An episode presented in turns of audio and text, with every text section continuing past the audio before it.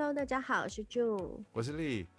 最近疫情越来越严重了。对啊，真的，我觉得呃，越是在这种比较困难的时间点啊，大家承受压力都越大哦。对，尤其是我发现现在很多很多还比较活跃的一些活动，通通通通改成线上了。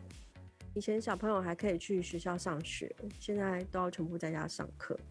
那我相信为人父母的面临到的压力都非常的大，一个蜡烛两头烧。对啊，又要工作啊，然后又，嗯，就是小朋友也在家啊，其实大家面临的压力其实都都挺大的啦。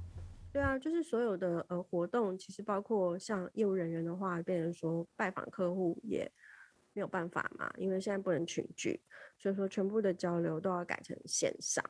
那包括购物啊，以前可能去去菜市场，可能是一个很开心的，跟家人一起去逛街买菜，可是现在全部可能就是要。快闪就是快进快出，买了赶快逃走，然后或是就是改成线上购买那个蔬菜盒或是水果盒，已经没有办法就是像那种之前那种 shopping 的乐趣了。对啊，而且我我我最近是也有一些感感感想啊，我就觉得好像人与人之间的距离啊，也好像也开始。有点距离了，我不知道。我像我，我前两天也是要去买一些家里的食物嘛，也是去卖场啊。那感觉好像大家呃社交距离 都离得蛮远的，而且其实好像也有多了一点点防御的心啊。那我是觉得，我不知道哎、这种东西就是这样子吧，就是有时候嗯，这个可能人与人之间的那种互动的感觉啊，也有做了一些 质变啊。这这个其实这个，我想就是这种疫情会有会做出来的一些影响。对，我觉得就是有正面也有负面。那负面的部分，我相信大家也听到蛮多的。我觉得这个真的就是要自己做一个压力的化解。那正面的部分的话，我可以看到就是说，在网络的科技这一块，的确是可以，还是可以去帮助到这方面的生活。至少在采购啊、销售啊，还有一些呃交流联系上，还是可以利用网络来跟大家做一个交流。比如说，像以前可能我们就是要去呃舞蹈中心，或是去一些健身房啊、运动中心做运动。那现在的话，因为老师可能有提供视讯线上的这个视频的课程，所以我们多多少少还是可以在家里就是跟着老师做运动。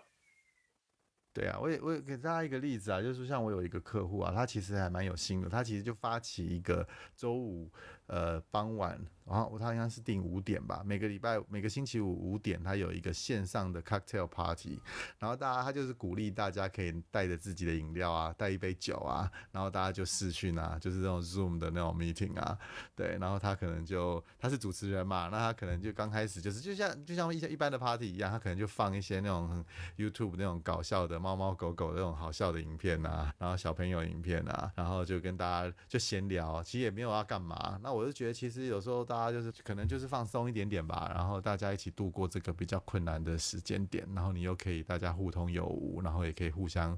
某种程度互相取暖吧。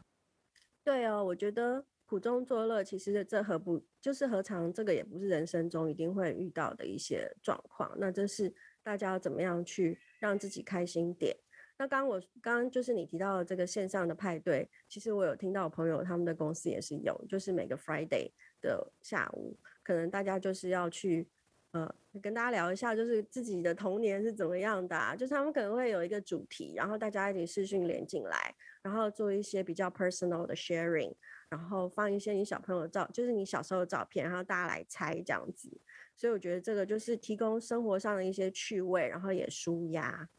对对。这其实我觉得有时候在这种时间点啊，我觉得人与人之间的距离啊，某种程度，当然我知道要有社交距离啊，实体的距离可能要保持一些距离。但是我觉得，因为数位的工具其实不仅只是帮助我们在工作上让它更有效率啦，可是我们也可以有创意的来用一些这样子的工具，让我们就是跟朋友之间，或是甚至是客户之间的那个关系连结啊，不要因为这样的疫情这个负面的这种影响，然后我可能就是生变啊，或者是断掉了。我觉得。在这个时间点啊，好像可以更利用这些技术科技啊，然后来呃维系我们跟呃不管是周边的朋友啊，或是客户的一些关系。对哦，因为我发现大家蛮仰赖，就是像 Line 啊，或是一些就是线上的这些 Instant Message 的工具。也许在这段期间，大家因为都要呃维持距离，也不能群聚，都要在家。那我觉得可以试试看，有的时候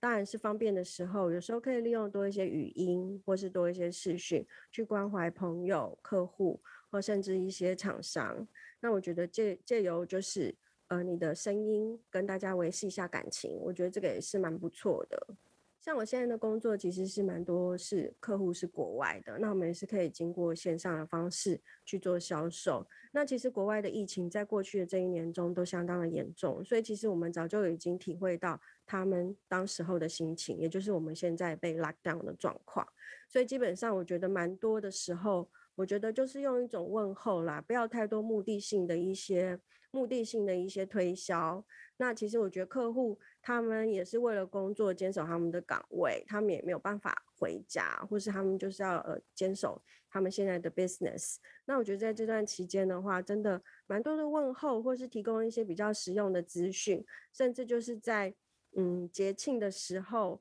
可能会提供一些，就是如果说他们的邮局服务都还有在的话，可以提供一些就是卡片啊，或是一些简单的小礼物。我相信在这个时候也是一种蛮暖心的一种。呃，暖心的一种回回馈，那客户也会记在心里。那不论这个疫情要维持多久，我相信这个是呃全世界的人类都是 share 这样的一个状况，并不是只有我们台湾。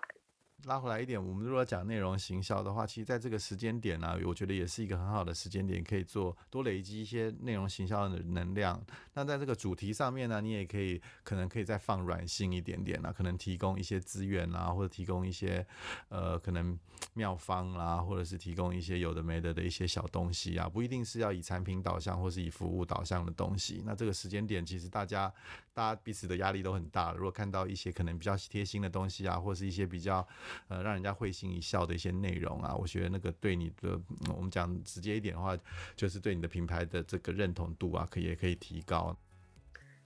今天最后我们想要提出一个活动，邀请大家参加，就是